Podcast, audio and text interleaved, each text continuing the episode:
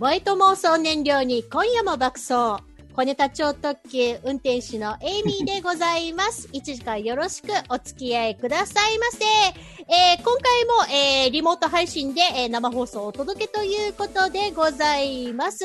映像の方をご覧の方はお気づきかと思います。本日素晴らしいゲストをお迎えしておりますのでご紹介いたしましょう。まずはイラストレーターの海田裕二さんです。どうも、海田です。よろしくお願いします。こんばんは、海田さんね、もうよく、よくゲストにね、あの、来てくださったなと思いまして、ありがとうございます。お招きいただいてありがとうございます。いえ、とんでもないです。もう、大変、私は、あの、海田さんの、あの、イラスト、ちょっとね、先ほども話したんですけど、イラストのファンでもありますので、もう、個人。的にね、超絶嬉しい気持ちで今日過ごしております。そして、もう一方、こちらは本当に久々のご登場です。漫画家系フィギュア造形師、浦マックさんでどうも、裏マックです。こんばんは。す。こんよろしくばんは。お願いしますこんばん。は。久しぶりです、本当に。浦マックさんは、えー過去に2回、小ネタ超特急に、えーご出演いただきまして、なんはいと一番最初は、2007年の10月10日。おー。うわ、すげえ前だね。で、2回目が、2回目ゲーム会で、2009 はい年の9月10日。はい。はい。それから11年の時を経て、まあいろいろあってね。はい。はい。2020年6月10日、本日3回目のご出演となりました。帰ってまいりました。はい。なぜですね、あの、この3名がここに集っているかと言いますと、お互いに知り合いではあるんですよね。知り合いなんですけれども、あの、まあ、私今沖縄におります。で、お二方はそれぞれ東京にいらっしゃいます。はいなので、あの、一堂に会したことは一度もございません。ですよね。まあバラバラの場所から、えー不思議なことに、えーラジオの生放送をやっておりますけれども、まあ、あの、私ね、あの、先ほどお伝えした通り、あの、海田さんのイラストのファンでもあるんですけれども、あの、裏マックさんはね、本当に、あの、ご自身がちっちゃい時から海田さんのイラスト大好きで、ね、はい。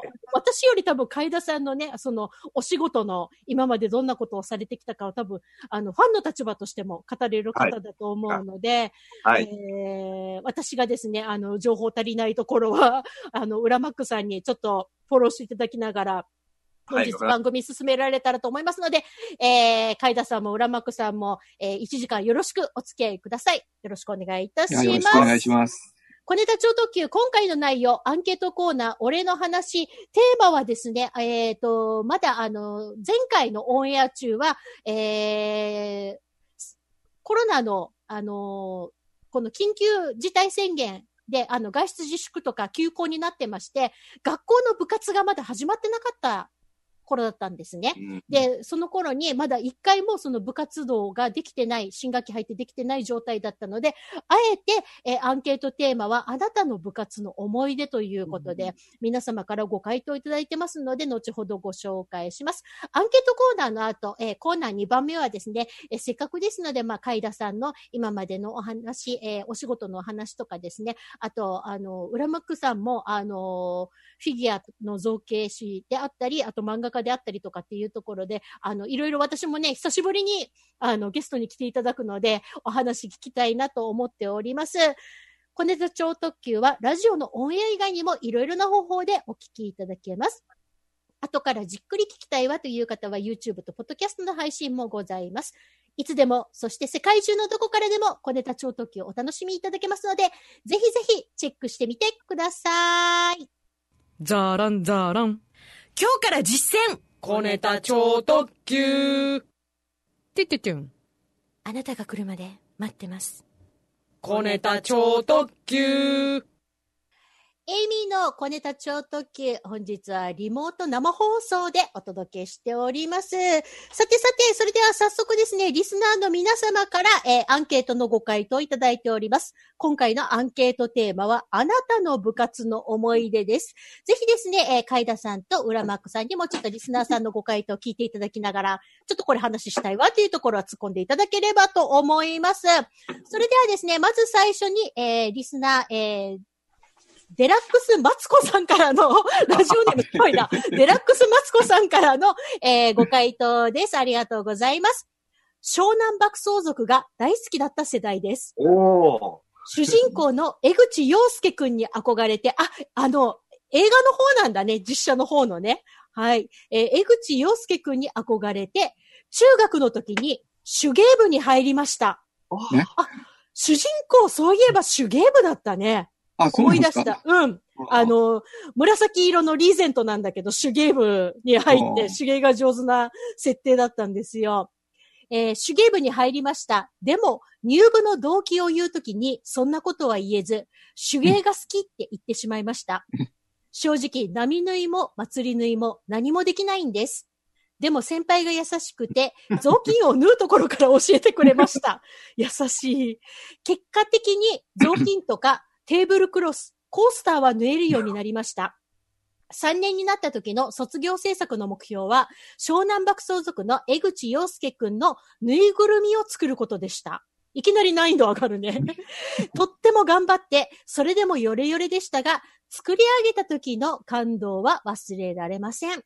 顧問の先生からは、下手なりによくやった、と一応褒められました。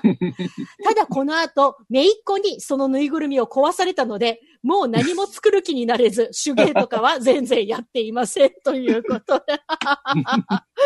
すでも、あ、でもね、それでもね、あの好きだったその漫画作品とか映画作品の影響で部活が決まるっていうのはね、なかなか面白いなと思いますけど、まさかまさかの手芸部ですよね。あの、これがね、あの、例えばスラムダンク見てバスケ始めた人めちゃめちゃ多いと思うんですけれども、あの、うちの番組のリスナーさんでも本当にバスケ部に入ったきっかけがスラダンっていう方結構多かったんですよ。うんねうんなんですけど、湘南爆走族で主人公はこの方が初ですね。でもまあ、湘南爆走族が好きすぎて、あの、バイクで暴走する方に向かわなくてよかったな、ベクトルがっていう感じではございます。いい子だねそっちの方がなんかスストレートな気がしますけどね。ね、そね、そこではなかったっていうところでね、まあ、あのね、あのやっぱり作品を深く愛してたんじゃないですかね、それだけね、あのー作中ではね、本当に本人が、あの、意外なところで、その、ビジュアルはドヤンキーなのに、すごい、あの、うん手芸の才能を見せるっていうね、一面が割とコミカルにも書かれてて、私大好きだったんですけれども、いやー懐かしい。うん。うん、次のご回答行ってみましょう。次はラジオネーム、マキシマムザカルビーさんです。ありがとうございます。高校の時、友達に誘われて、人数合わせのために入部したのが合唱部です。うん超嫌でした。嫌だったんだ。パートはソプラノです。とりあえずコンクールが終わったらすぐ辞めるつもりでした。そしたらコンクールで入賞しちゃって、結局そのまま次の大会まで続けることに。ってやってたら結局3年やってました。うん先輩と割と仲良くできたのが良かったのかも。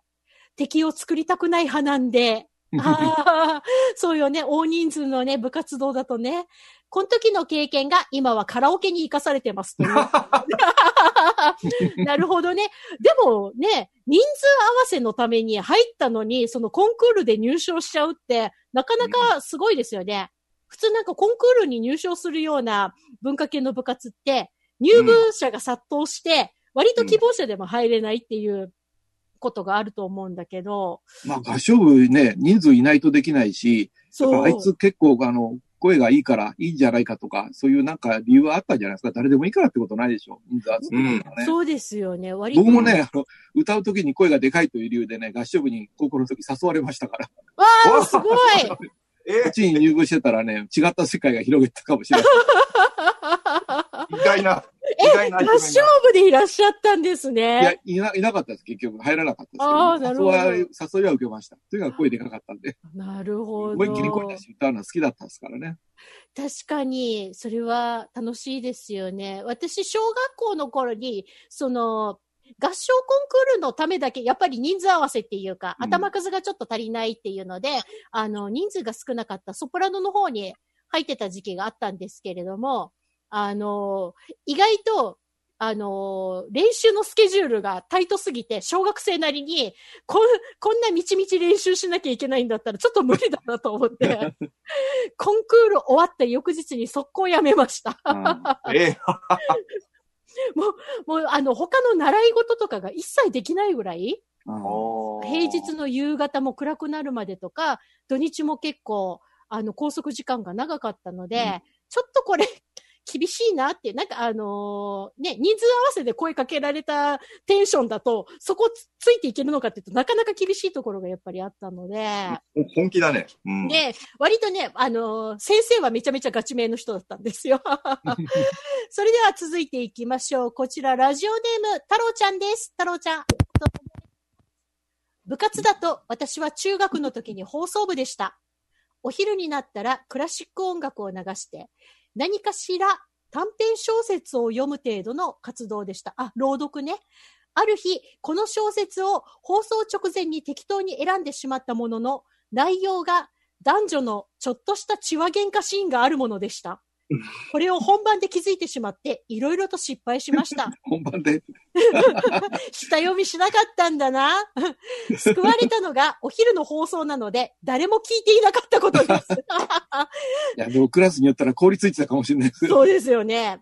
特に誰からも注意はされませんでしたが、自分自身はものすごく冷や汗でした。ちゃんと確認しないとダメですねって、本当ちゃんと確認しないとダメだよ。血は喧嘩。血話喧嘩シーンを中学の給食の時間に聞かされる先生と生徒の立場はもう考えて。うーん、確かにね、なんかそういうところの失敗っていうのもあると思うんですけれども、海田さんは、あの、今まで部活って、えー何をされてきました？僕の部活の思い出で一番大きいのは、やっぱ高校の時に入った美術部ですよね。美術部？えー僕の高校入った高校がね、あの、大阪の千里高校っつって、はい。万博の会場のすぐ隣にある千里丘陵に申請された高校で、僕が2期生なんですよ。あ、あじゃあまだできたばっかりの学校なんですね。で、高校に入ったら美術ちゃんとやりたいなと、絵を描くのやちゃんとやりたいなと思ってたんで、中学の時は全然別だったんですけれどもえ、え。木工部とかなんとかそんなに入ってて、あんまり活動してなかったんですけどね。おー高校はい。に入ったらちゃんとあの、絵を描いてみたいなと思ってたんで、あのええ美術部に入って、あの、初めて油絵の道具を買って、うん。え本格的に絵を描くというのをやったんですよね。えええ。それまではあの、遊びでもあんまり漫画を描くぐらいで落書きみたいな漫画を描いて、あ友達と見せ合いっこする程度だったんですけれども、あ。あの、で、高校の美術の先生がね、あの、顧問だったんですけれども、はい。すごいね、自由に任せてくれたんですよ。あさあ、これをみんなで、で写生しようとかね、そういうテーマを与えて指導しようとかね、そういうことあんまりしないで、あうん。の、道具と、で、いろんな作品を見せたりして、自由に描かしてくれる人タイプだったんですよね。なええ。るほど。なんでね、うん。あの、あ、絵って何やってもいいんだみたいな感じで、それまではあの、リアルな、あの、写生画みたいなのしか描いたことなかったんですけれども、うん抽象画的な世界とか、シュールレアリスム的な世界とか、そういうのをね、あの、どんどん、あの、いろいろ先生の持ってる、あの、本棚に入ってた本とか、美術の本とかね、美術手帳とかそういうのをバンバン読んで、ええ。いろんなね、あの、変な思想がどんどん頭の中入ってきてね、それでね、あの、え自分の絵というのは、あの、絵を描くのは本当楽しいことなんだなというのを、うん。うーん。うのありますね。ええ高校の時に描いてた、美術部で描いた絵は今の描いてる絵と全く違うんですけどね。あ、そうなんですか？なんか、ええその頃の絵ってもうまだ残してらっしゃいます？いやー、美術部にもうね、なんせ40年以上前ですからね、うん今でも、あの、あるかどうか多分ないと思うんですけどあね。、もしかして卒業の時にもう作品全部置いてかれたんですか？学校に。もう、もうだって、あの、書くのがこんなちっちゃなキャンバスとかじゃなしに、あの、ベニヤ板ですから。ベあニヤ板にペンキ塗って、それに書くっていう感じなんで、一番でかいのはもうベニヤの全紙、あの、フルサイズに3枚横並べてやる。40、わあ。400号あ。ぐらいのやつね。そんなの書いたりしたんで、絶対自宅に持って帰ったら持怒られるパターンですね、それで。って帰れないし、あの部屋美術部の部室から移動することすらできないっていう感じでね。ええええあの、高校卒業の後っていうのは、その大学とかのサークル活動とかはされました？大学は美術の大学だったんで、うん。もう大学自体が絵を描くというか、まあ僕はデザイン科だったんですけれども、ええ。あの、そういう世界なんで、あのちょっと体動かさないとまずいよねみたいに思ったんで、ええ。あの軟式テニス部に入ったんですよ、ね。わ、テニス部！テテニス、テニスやりたい、テニスがいいんじゃないか、手頃なんか、なんか楽しそうだし、楽そうだし、いいんじゃないかなと思って、で、軟式テニス部と公式テニス部とあったんですけれども、ええ。コートが一つしかないんで、日帰りで使ってたんですよ。うんで、で、全然テニスを知らなかったんで、たまたま行った日が軟式テニスの日だったんですよね。そ れで軟式テニス部に、そんな出会い。そんな出会い。ああ。で一応ねあの、3年間ぐらいはうんやってましたよ。あの、えー合宿に参加したりとかね。うわーすごい。もう一生分の体力をそこで、あの、培ったという感じで、もうそれ以降全然運転してないですから。結構だってテニスきついですよね。いや、あの女にきついとは思わなかったですよね。ねえ。でもまあ、頑張ってやめずについてきましたから、うん、すごいと思います。大学の部活っつっても、あの、大学自体がすごい小さいんでね、う普通の大学の規模から考えたら、本当にあの、ささやかなサークルなんですけどね。ん。うん。でも楽しかったですね、すごい。ええなんか、海田さんがスポーツ部でサークル活動されてたって聞いて、すごいなんか意外で楽しい。なんせ美術大学ですから、あんまり文化系のクラブってなかったような気があまあ。、他の時間全部それやってますからね。よそうですよね。ね改めて美術部みたいなのがあるっていうわけではないですもんね。なるほど。浦幕さんは、うん僕ね高校の時は演劇部で、は？演劇？そう。え、それって演じ、演じる側だよね。もちろんもちろん、役者で。うん。で、その前の中学校の時は体操部だったんですよ。え体操部。体操部、これ、これ、あの、ププロテクターなんだけど、お、すごい持ってるんだ、まだ。うん。あの、中学校のてあの体操って、えっ、とね、床と鉄棒とあん馬と跳馬が当時はあって、で、僕床が得意で、おおほら、バク宙、バク転とか、ムーサルトとか。すごい。おーうんで、で今、やっぱり白井くんがすごいよね。今は白井くんがすごい。で、割と上手かったんで、おーえっ、とね、中学校のある大会で俺入賞したんですよ。おー素晴らしい。個人で。で、ええっと、全校生徒の前で校長先生が、あの、うん症状授与っていうのをやってくれた。え。ええ。校長先生あんま体操のこと分かってなくて、うん。で、え表彰状って俺呼ばれて、うん。あ、あ、あ、とこのぶって言われて、とこのぶ、ちょっととこのぶって言われて、とこのぶちょっと意味変わらない？そう、そうそれがね、すげえ覚えてますね。中学生で、中学生でとこのぶ入賞はなかなかないね。出るのが得意なんだよ、俺。っていうのがありましたね。うん。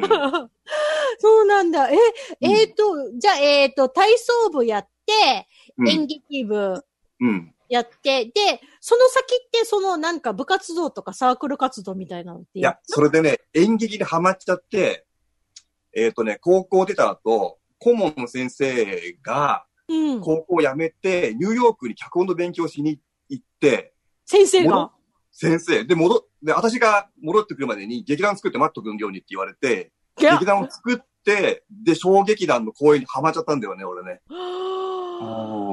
だから、二十歳ぐらいの時は、もう小劇団の芝居見まくったり、公演したりやってるっていう、もう泥沼にハマってましたね。うん。演劇の人だったんだ、じゃあやるだ。よ。あの、ほら、えーっと、キャラメルボックスって劇団があるでしょ。ええーえ、知ってるよ、知ってる、知ってる。ここね、俺、こ小道具やってたの。えもうい、もう今、もうないけどね。そう。ああ。そうそうね。あの、亡くなってしまったね。ーううんん。えそう、だから俺、どっぷりハマってましたね、そっちにね。体操から演劇で。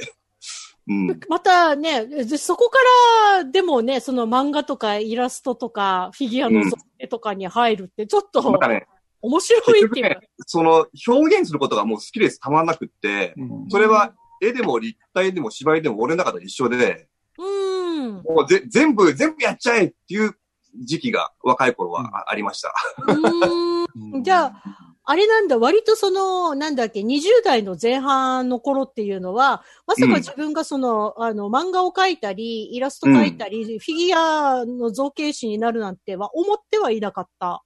なんかさ、みんなやるじゃん。粘土細工とか、落書きとかを。うんうん。でもね、やめなかったんだよね。ずーっと。うなんか、あま、迷うことなくやめなかったら、仕事になるようになってで気づいたらっていう。うんあ、そうなんだ。なんいや、もうか、あありがたいですね、なんか。あ、ずーっとじゃあちっちゃい時っていうか、まあその物心ついた時からやってるいろいろの延長線上にうん。あった感じなんだ。なんか気がついたら、お金いただけるようになってっていう。あそれは僕も一緒ですよね。おおほら。あの、特に辞める理由がないし、そうそううんそうなん好。きなことだったら、それをなんとか商売にしていければ一番いいよねっていう感じで、あのねそれをバーンと切り捨てて、普通の仕事を探すなんてことを考えもしなかったですよね。大学卒業。本当、本当そうです。うん。えじゃあ、お二方とも、なるべくして、このなりわいに、気がついたら、このなりわいで、もうずるずるずるっと生きてる感じですよね。なんかそう、辞める理由がなかったんで。もうやめる理由ないですよね。うん。ああ、でもそれは、ちょっと私もわかるかも。あの、喋る仕事はうん辞める理由がない。でしょ？そううんそう。し、多分私、あの、この仕事じゃなかったら、社会的に、ちゃんとした大人になれてなかったような気がする。ゲーマーだよ、ゲーマー。ゲーマーなってる。そう、もうただのね、ゲーマーで、アニメとかもうなんかそういうのが大好きで、家でダラダラするダメ人間になってたと思うのね。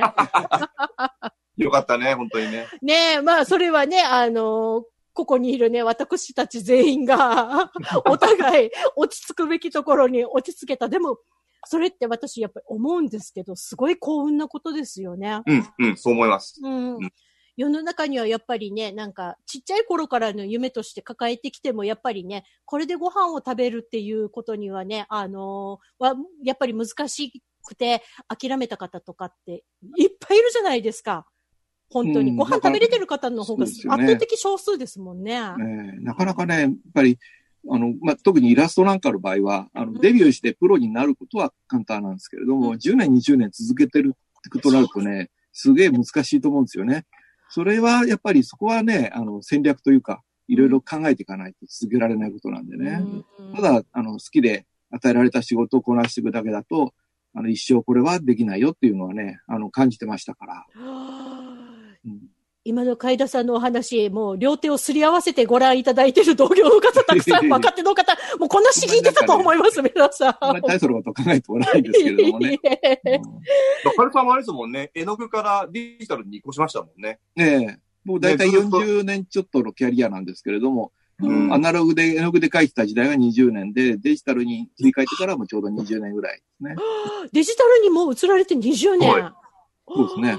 すげえ、もう20年か、すげえな。これって移行するとき、移行するときって割とスムーズに移行しました、20年前ですから、最初に買ったパソコンは、やっぱりね、あの例えば B ゼンサイズのポスターを書くような、あの、スペックがなかったんですね、パワーが。あの、指数に金をつぎ込めばできたかもしれないですけれども、ええ。あの、余剰のお金でね、あの、買えるぐらいの、あの、機械ではね、あの仕事を丸ごと全部そこでやるってことはできなかったんで、最初は一部をね、あの、下書きを書く段階で、パソコンでモノクロで書いて、でそれをプリントして、あの、うんボードに移して、絵の具で書くみたいなそういう期間がしばらくあった。白菜で、だんだんあの、メモリも安くなって、マシンもスペック上がってきて、うん。で、書けるようになってからもうガラッと切り替えちゃいましたね。ああ、あ過渡期は、その、アナログとデジタルが混ざっている形での、そうですよね。が一時期ええあったんですね。ただ、あの、出来上がったイラストはアナログだったんですけれども。だ今でもあの、あのね、こういうペンで持って、あの、タブレットに書いてるんで、うんやってる感じはあんまり変わらないんですよね、僕は。うんええあの、液タブも僕使ってないんで、あんまりね、あの、タブレットで書くことに抵抗なかったんで、あうんの、スルスルっとそのまんまデジタルに移行しちゃいましたね。うーん、すげなんかえ。ね、結構あの、このデジタルとアナログの過渡期の時に、やっぱりね、あの、デジタルになかなかいかなくって、アナログ、うんやっぱりアナログで原稿書こうって言って、ずっとアナログ続けてらっしゃる漫画家さんとかも結構未だにね、いらっしゃるじゃないですか。うん。だから、あまあ、合の、わない人も当然いるでしょうからね。うですん。よね。もう、あの、その方がね、何を表現したいのかで、やっぱり合う合わないってあるんだなって、うん、うん思いました。じゃあちょっとアンケートの方に戻りますね。はい。はい。えっ、と、こちら、ラジオネーム、革命バーガーさんです。ありがとうございます。このアンケートではっと気がついたんですが、確かに今年の部活ってどうなってるんでしょうね。うん早くこの状況が落ち着くといいですよねってことで、休校明けしてね、ようやく皆さんね、部活動が始められた。まあ、あの、部活によってはね、この3密状態になっちゃうので、うん。まだうまくね、うんそこができてないっていう部活の方もいらっしゃるみたいなんですけれども、えー私はもともとダンスが大好きだったので、うん。ダンス部がある高校に入りたくて、頑張って勉強して入学、入部しましたが、部活の規則がたくさんあってびっくりしました。うん。体重を増やさないこと、自主練は必ず毎日3時間やること。え、個人練習毎日3時間？部活と別に？寝る暇ないやん。ダンス以外にも運動とランニングをすること。なんでこんなにあるのか、唖然としました。ただダンスをするだけではなかったのです。一緒に入部した同級生はみんなすぐに辞めていきましたが、私は頑張ってついていきました。おー2年、3年になって分かったのが、ダンスって本当にこういった地道な日頃の規則が必要だということが分かりました。これはすごく大きな経験だったと思います。先輩がみんなダンス上手だったのは、こういうことを乗り越えてきたからだと思いました。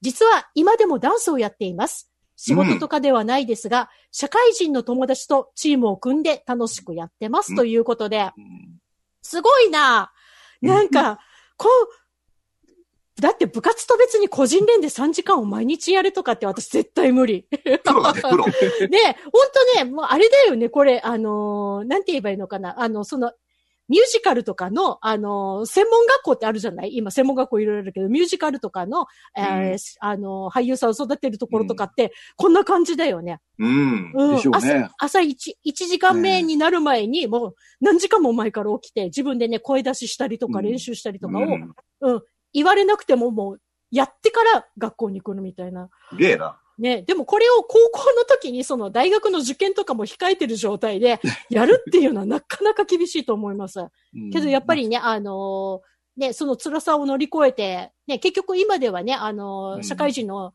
チームを組んでやってるってことなので、きっとね、この革命バーガーさんは、そのダンスが本当に好きだから続けられてるんでしょうね。これやっぱ3年間やりきったっていう経験でかいよね。うん多分すごく。途中でやめたらダメだね。うーん。すごいな。ある程度のね、あの、ハードルを超えないと到達し得ないものとか見えないものとかありますからね。うんそこをね、あの、一つハードルを超えて、ね、うんあの、一、あの、一段高いステージに登ったからこそ、今でもね、続けられるんだと思います。それでは次のご投稿行きましょう。えー、こちらラジオネーム、オレンジのオレンジさんです。ありがとうございます。中学の時に超憧れていたのが茶道部です。おう茶道部。週に2回しか集まらなくて、えー多分先生が忙しかった。しかも、お茶菓子を食べられるし、部員の人が 学校の中でも頭いい人ばっかりでした。当時、バレー部だった私は、あんな茶道部になりたいとか、わけの、え、意味のわからん憧れを持ってました。あと、せ、え、生徒会の会長がとってもかっこよかったんですけど、茶道部の部長と付き合ってて、超漫画みたいでした。スポーツ部の生徒会長が茶道部の部長と付き合ってるって本当漫画みたいだね。うん。中学を卒業して、高校はせめて文化系の部活やりたいって思ってたんですけれども、結局バレー部に入ってました。やっぱり運動系の人間は運動系なんですかね？ということで。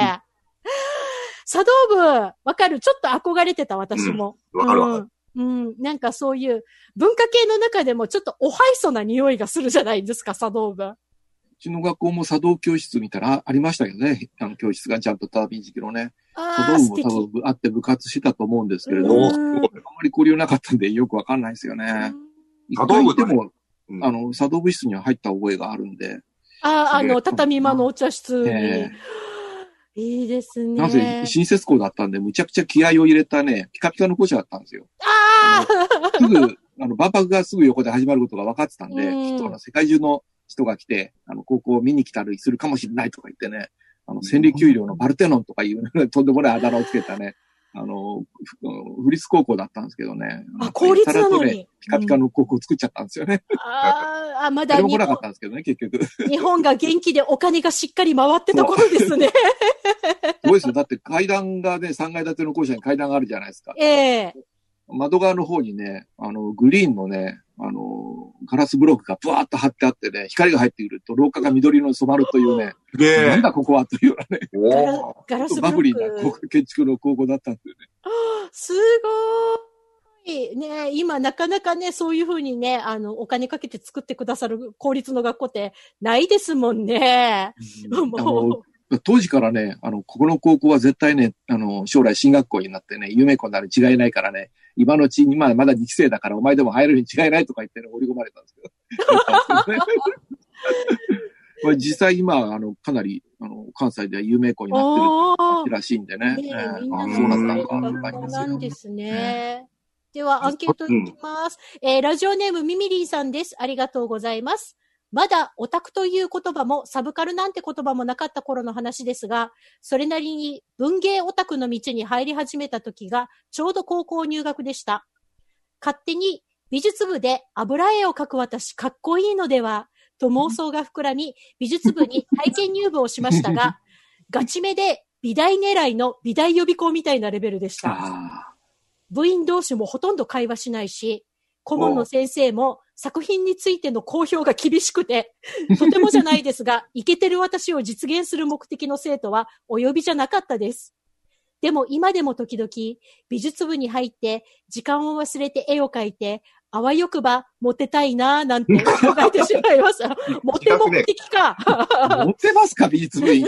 美術部モテるんですかね。なんかね、多分あの、白衣とか割烹着ってね、絵の具でドロドロでね、お前近づくな、こっちから汚れが全部汚れちゃうみたいな。油絵のね、あの、なかなか乾かないね。独特の匂いがね、あの、ねえ美術部の教室に近づくともう廊下から漂ってくるような感じでしたしうね。多分、ミミリーモテるミミリーさんの学校の美術部には、モテる先輩がいたんでしょうね。ああ、でしょうね。うんなので、うんなんかね、あの、モテる人が入る部活イコール美術部っていうのがあったんでしょうね。はい、えーと、続きましては、こちら、学研のおじさんです。ありがとうございます。スラムダンクに影響された世代です。うん。スラダン世代ですね。高校の時バスケ部に入りました。僕が入った学校はそんなに強いところではありませんでした。現実には桜木もルカワもゴリもいません。とりあえず練習して、練習試合してという感じです。なんだかテンションが持たなくなって2年で辞めました。頑張れよ。ね、部活ならではのね、あの、その部活独特のテンションってあるので、やっぱりね、そこはね、合わねえなと思った時にね、無理をしないっていうね、人もいますよね。まあそういう気持ち、とっても私もわかります。こちら最後のご投稿ご紹介です。ママ友が欲しいさんです。ありがとうございます。女子ですが、部活っていうか、応援団に入りたかったです。中学の時に一番かっこいい先輩がいたのが応援団でした。一緒に学ランを着て、超でっかい声で応援したかったな。今は女子の応援団もあるみたいですが、えーやってみたかったな。いつか娘ができたら応援団をさせたいです。ということで。暖部。暖暖部ね。うーん。なんかね、あの、私まだ、あの、世代的に若干応援団イコール、ドークマン先生の作品で わかる。わなんか。ね、あの、女子の憧れの応援団っていうのは、ちょっと想像がつかないんですけれども、まあまあ、それも世代にもよりますし、かっこいい先輩がいたらそれ入りたくなるよなっていうのはね、わかりますかっこいい応援応援団だと入りたくなるかもしれないですよね。そう確かですよねにね、バシッとしてて、こう、キビキビキビ動いてね。あの、かっこいい要素はいっぱいありますからね。そうですよね。なので、あの、なかなかにそう、私、あの、自分の母校にかっこいい応援団の団部はなかったので、ドークマン先生のイメージのまま今に至っております。歌赤道ではあんまりあか憧れないですよね。あれは憧れ、あれは憧れたくないですよね。むしろあれを憧れてしまうとやばいなっていうところがね、女子の中にあるんですけれども。さてさて、小ネタ超特急、来月のアンケートテーマ発表しちゃいましょうか。えーもう次回のオンエアがですね、7月なんですよ。7月夏ですよ。ということで、えー今回はですね、えーまあ、本当にあなたに夏休みがあるかどうかはさておき、夏休みがあったと仮定しましょう。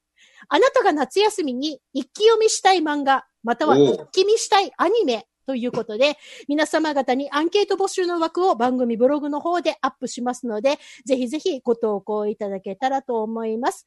以上、小ネタ超特急、俺の話のコーナーでした。FM 那覇の番組は YouTube チャンネルで動画も配信中。パソコンからスマホからいつでもどこでも FM 那覇でチャンネル登録してね。あなたの夢を叶えるラジオ FM 那覇。エイミーの小ネタ超特急、本日はリモート生放送ということでお届けしております。それではここからですね、エンディングまでがっさりすべての時間を海田洋二先生のお時間に使いたいと思います。ということで、あのーはこれ YouTube とかでご覧いただいている方はわかるかと思うんですけれども、CM 中一斉に私たちが水分補給を始めるというですね。まあ、蒸し暑い時期ですので、水分補給大事でございます。リスナーの皆さんも、ラジオ聞きながら、水分しっかりとってくださいね、ということで、えー、まあ、今回ゲストに来ていただいております、海田裕二さん、そして浦幕さんにいろいろお話をお伺いしたいと思いますけれども、まあ、ちょっとね、番組の冒頭でお話ししましたけれども、浦幕さんが、もうちっちゃい時から、海田さんのイラストがね、大好きでということで、まあ、ここは私が足りない知識をですね、しっかり浦幕さんにフォローしていただきたいと思いますけれども、その先ほどアンケートのコーナーで、こう、あの、もう、ん流れとして自然な流れで今のこのね、お仕事に、まあ、疲れたっていうところが、まあ、お二人の共通点でもあると思うんですけれども、海田さんは、この A を仕事にしたいっていうか、もう、もう、これが自分の道だって思ったのって、もう、結構早い段階でありましたか？学生時代の。うーん、というかね、あの、まあ、学生時代、まあ、大学美大に入ったんで、あうん。のデデザイン科だったんで、あのえイラストレーターになりたいなという思考はすでにその頃からあったんですけれども、うん。まあ、他にやれることもないし、これで食えたらいいよねぐらいな感じでいたんですよね。でも、まあ、昔から好きだった怪獣映画とかそういうの大好きだったんで、えでえそういうあのファン活動みたいなのも同時にやってたわけですよね。そしたらちょうどね、あの、えー世の中ゴジラが復活したり、ウルトラマンが復活したりで、怪獣ブームみたいなの盛り上がってきて、はい。でそれもあの、それまでみたいな子供向けの怪獣アイテムをいろいろ作るというよりは、あの、かつて子供だって怪獣が好きだった時代の人世代の人が大人になってから改めて欲しくなる怪獣アイテム。ちょうどあの、ビデオソフトが発売されたりとか、あの、はいレーザーディスクが発売されたりとか、あの、大人が収集するためのそういうアイテムがいろいろ世に出たわけですよね。で、そういう時に、あの、いざ商品を作ろうとすると、あの、それにふさわしいえーパッケージの写真っていうのがなかなかない。なぜかというと、昔の怪獣映画ってあんまりカラーで写真を撮ってないわけですよ。あ。で、カラーで何枚か写真が残ってても、それはもうみんな有名なゴジラの写真とか、ウルトラマンの写真とか、そういうので、もうみんな見飽きてるわけですよね。散々、ええ。雑誌やなんかで使われて。でもうちょっとこう、これは今までになかった大人向けの商品ですよということをアピールするために、うん。なんか切り替えたいという、そういう時にたまたま僕がスポット、えー、手ございますという感じで、えー怪獣絵師でございますみたいな感じで、あの、友達の紹介でね、そういう怪獣好きの仲間がみんな、そういう業界に入っていったんで、大学うん。で怪獣クラブの仲間とかね、そういう人たちが、あの、ここに怪獣の絵を描くのが好きなやつがいるから、あの、使ってやってくださいみたいな感じで紹介していただいて、で、あの、お仕事いただいてるうちに、今に至るという感じですよね。ああ、今に至り方が素晴らしいですね。ちょうどデビューして東京に出てきた時と、そういういろんな怪獣コンテンツ、アイテムがね、どーっと世に出た時期が重なってたというのが幸運だったんですよね。うんなんか結構、あの、ね、もう今でも、あの、まあ、海田さんも浦マックさんもそうですけれども、あの、その、お仕事としての画業以外に、ご自身が好きだっていう理由で、その、コミケとか、あの、ワンフェスとか、そういう風な活動をされてるじゃないですか、サークルの方も。やっぱり、そこ、お仕事とは関係ない、そこの部分ってすごい大事ですか？結構時間がかかると思うんですね。同人誌書いたりとかっていうのが。あの、僕、学生時代から同人誌作ってて、で、うん学生時代は、あの、同人誌って、コミケとかなかったですから、あの雑誌に広告を載せて会員を集めて、そこから会費を取って、で全国に、あの、それで印刷して作るって配る、郵送するみたいな、うんそういう形だったんですよね。で、僕の作ったサークルで大体全国に最大200数十名ぐらいの会員がいて、やって。たんですけれども、まあ大学卒業して忙しくなって続けられなくなって解散したんですけれどもね。うんその時作った同人誌で、ちょうどその時にコミケが始まって、で第2回のコミケに、あの、友達に委託で、あの、出してもらったんですよね。えそれが、あの、どうやらコミケで扱った最初の特撮系同人誌らしいんですよ。で、そこからしばらく、あの、同人誌が作らなくなって仕事が忙しくなったんですけど、その後、あのまた怪獣映画が、あの、ブームになってきた時に、いや、あのまた怪獣同人誌作りたいねっていうね、やっぱりファンとして、あの、自分の欲しいものを一番作るのに一番いいのは同人誌という形だったんでね。でそれで作り始めて、今はもうずっと、えー、同人誌を作ってるんですけれどもね。うんはい。で、やっぱりあれですか、その、普段のお仕事と並行して、その、コミケ、夏、冬とかって出されるってなると、それなりに忙しい仕事のスケジュールの合間を縫って、同時に書いてる。あの、昔はあの、半下を作るところからやってましたから、すげえ大変だったんですけれども、今は本当にね、あの、デジタルで編集ソフトがね、あるんで、うんもうあの、一一日二日あれば、あの、入稿できる形に持っていけるみたいなね、そういう、まあ、電子と力に助けられて、なんとかやってますよね。それでもやっぱり仕事のきつい時に重なるとちょっと大変ですけどね。でも、でもそれでも同人誌の方も諦めたくないっていう。諦めないですね。でもそれはね、裏マックさんもワンフェスとかでサークル。最新じゃないけど、こういう形で作っております。はい。おわかんな二つが来たという同人誌ですね。あはいまあ、こんな、もう字ばっかりの編集、あの、評論誌なんですね、いわゆる。評論誌、はい。ええこれで毎年コミケに参加してて、春にも、あの、本当はコミケに出すつもりで同時に作ったんですけれども、残念ながら中止になってしまったんで、ですあね。の、通販でやっておりますんで、よろしければぜひお願いいたしますというか、はい、ぜひぜひ。そしバックて、ナンバーも売っております。はい。裏マックさんがありがとうございます。画面にですね、ゴジラと、これガメラですカメね。ラですね。はーい。これプラモデこル。箱絵。これ、海田さんの箱絵。バンダイのプラモデルですよね。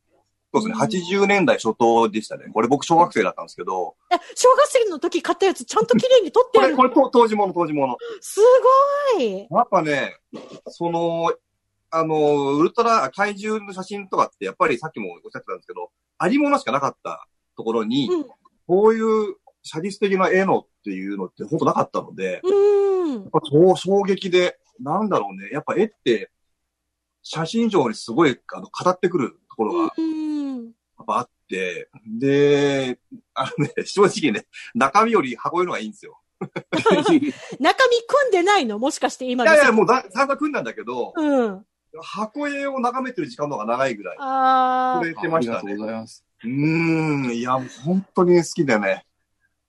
はい。声いいですよね。でも私も、私ね、プラモデルって人生で一回も組んだことないんですけど、あの、箱、箱だけ、側だけ売ってほしいって、中は誰かが作ってくれていいので、側だけ欲しいって思ったことってでも、画集結構ありますよね、海田さん。あの、ガンダム。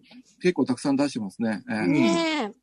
もう海田さんのね、著作物いっぱいあるので、あの、後ほどですね、あの、番組が終わってから、あの、皆さんネットでウィキペディアなどでですね、あの、海海田さんの、あの、画業の仕事を。はい、はいしていただけたらと思います。で、さっきお話ししてくださった、その、海田さんの同人誌なんですけれども、えー、まあ、ネットの販売があるということで、一応ですね、あの、検索の方は、階段無法地帯でよろしいんですね。はいそれで検索すると、あの、大体上の方に出てきますんで、はい。ここにあ海田無法の、地帯で。フォーマットがありますんで、あの、申し込んでいただければ、私がこう袋に入れて送りますんで。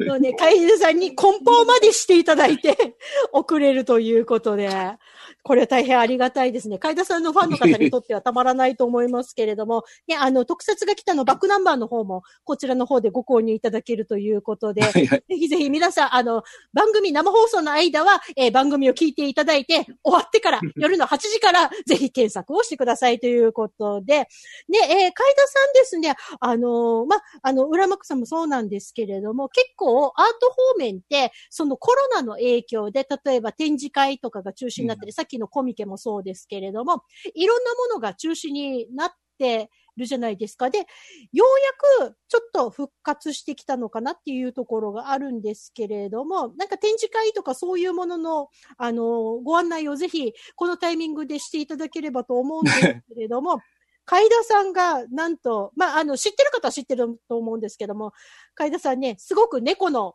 イラストも、めちゃめちゃ可愛いのを描いてくださる。横から女房が宣伝し、宣伝、あの、宣伝しろ、宣伝しろと。はいい。ぜひですね、わた私も宣伝していただきたい。ええ有楽町の、あの、交通会館というところの地下1階で、はい銀座猫集会店という、こういうのをやりますんで、えこれグループ展なんですけど、私も猫の絵を、ええ僕ね、怪獣の絵と同じように猫の絵もいっぱい描いてるんでね、はいそれを、あの、出展いたしますんで、えぜひお越しくださいという感じで、え6月の21日から27日までやっておりますので、ぜひお越しください。入場無料です。はい。入場無料。でね、こちらの方でね、その書き下ろしの新作の猫のイラストとグッズの方の販売もあるということで。はい。いろいろグッズも用意しておりますんで。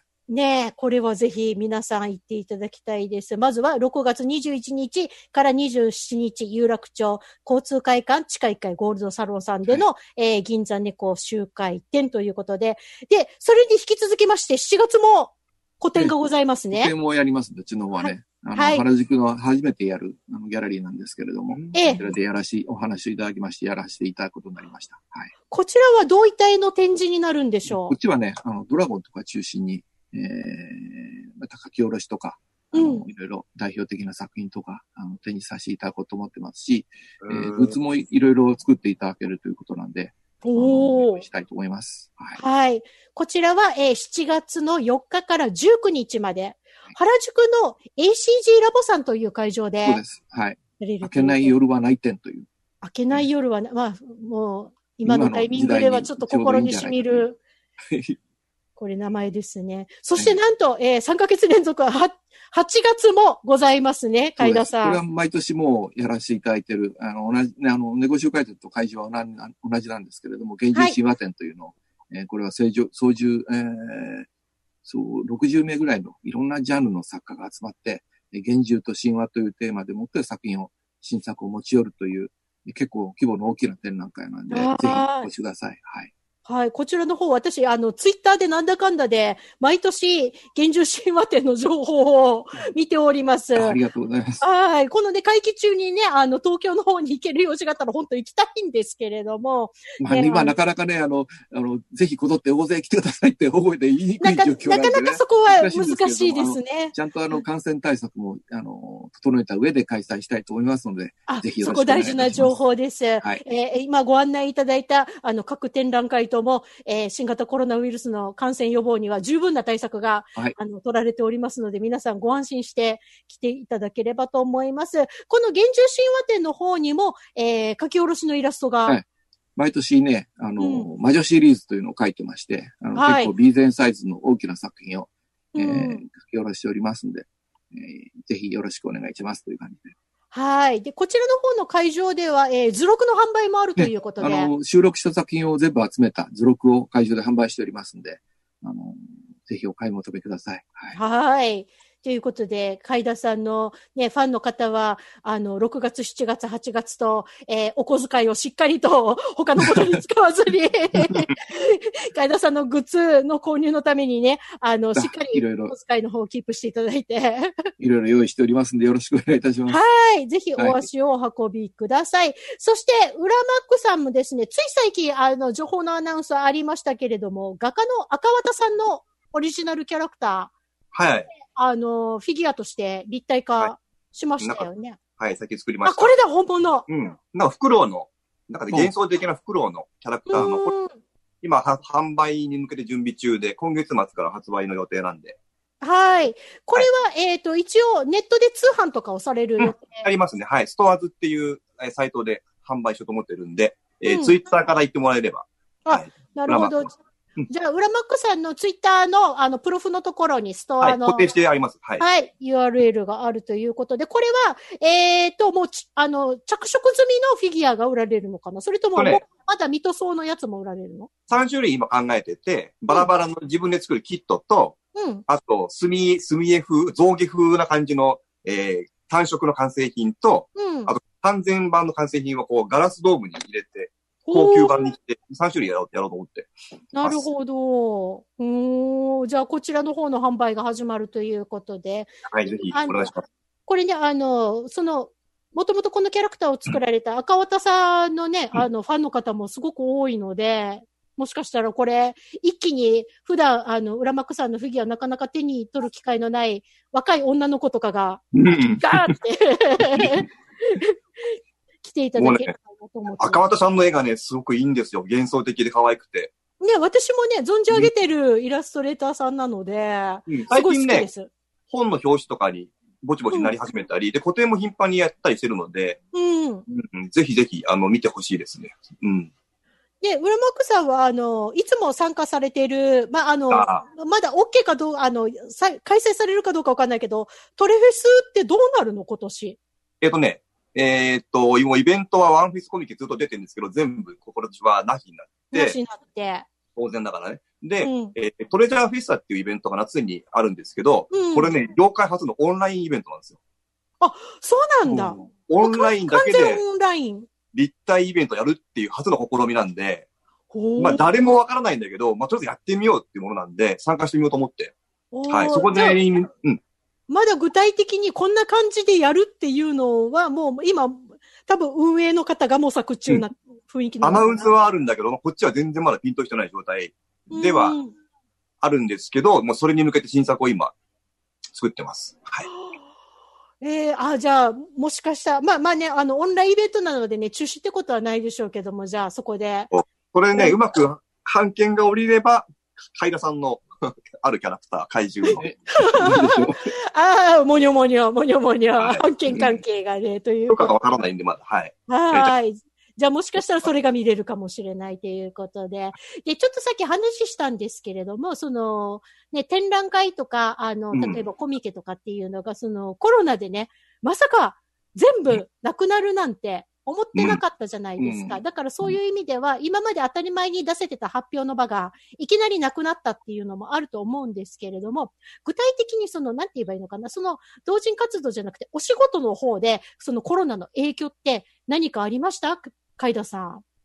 うん、やっぱりね、あの、僕らの仕事って、あの、まあ、展覧会に絵を出すとかね、そういうのは実際に物理的に人が集まるんで、影響をすごく大きく受けてるんですけれども、それ以外の仕事に関しては、あの、特にないんですよね。毎日ずっと家で仕事してて、僕個人の仕事の環境で言えばあんま変わらないなという感じはあるんですけれども、でも社会自体が、あの、どんどんね、あの、いろんなことやれなくて小さくなって、経済活動が賃貸化しちゃうと、当然僕らの方には影響大きく出てくるわけなんでね、これからちょっと、ね、どうやってやりくりしていくのか大変な時代になるんじゃないかなとは思ってますね。そう簡単に、はい、これでおコロナおしまいっていうわけにいかないようですからね。そうですね。またね、これから先ね、第2波、第3波が来るんじゃないかって言われてるから、まあ、共存していくしかないんでしょうね。これからね、どう折り合って私たちがコロナの、あの、感染とか流行とかとね、折り合って生きていくかっていうところは課題でありますけど、でも、あれですよね、やっぱりあの、どの業種の方でも全く影響がなかった人はいないですよね。このコロナに関しては。うん、ま世界のどこでもそうでしょうけど、本当に余すことなく全員が何かしらの影響を受けてしまって、まあ、で、特に、あの、ご自宅でお仕事されてる方って、こう、気晴らしにお外に出かけたりとかっていう、その、なんて言えばいいのかな、こう、あの、創作活動の時に、外に出て歩きながら考えてしまう人とかがね、全然家から出れなくなって、アイディア出しができなくなったっていう人も 結構周りにいるので、でもね、あの、赤丸さんと喋ってたんだけど、うん。こういう状況の時にものづくり軍団って強いよね、つって。ああ、もう、こもってとにかく発表の場がなくても、もう作品はどんどん作って、その日に向けてやっていこうね、つって、うん。結構あ熱くなってましたよ、みんな。ああ、で俺も発表の、あの、目的ないんだけど、ずっとなんか作ったり書いたりしてましたね。あ、うん。とりあえずもう、あれなんだ、もううん作りたいっていう欲の方がね、うん。ですね。なんと、皆さんびっくり、早いことにもうですね、番組エンディングでございます。早い、早いな。すんごい早い。あの、もしよろしければなんですけど、また機会を作って、小ネタ超特急にお二方ゲストに来ていただけないでしょうか。が、もし喜んで呼んでいただければねえ、もうぜひぜひ、もう、あの、よろしければまた1時間お付き合いいただければと思います。はい。えーエイミーの小ネタ超特急、次回のオンエアはですね、7月8日夜7時からとなっております。ブログの方にアップでき次第 YouTube とポッドキャストを掲載いたします。ということで、本日は1時間、海田裕二さんと、そして浦幕さんにお付き合いをいただきました。お二方どうもありがとうございました。お疲れ様でした。はい。それでは次回7月8日にお会いしましょう。お届けしたのは、エイミーと、海大四次と、裏マックでした。それでは皆さん、さようなさようら。なら。またねまた会いましょう。綺麗にエンディングまとまりました。ぜひプレイは見てね。エディプレイヤーのファンの話、次回しましょう。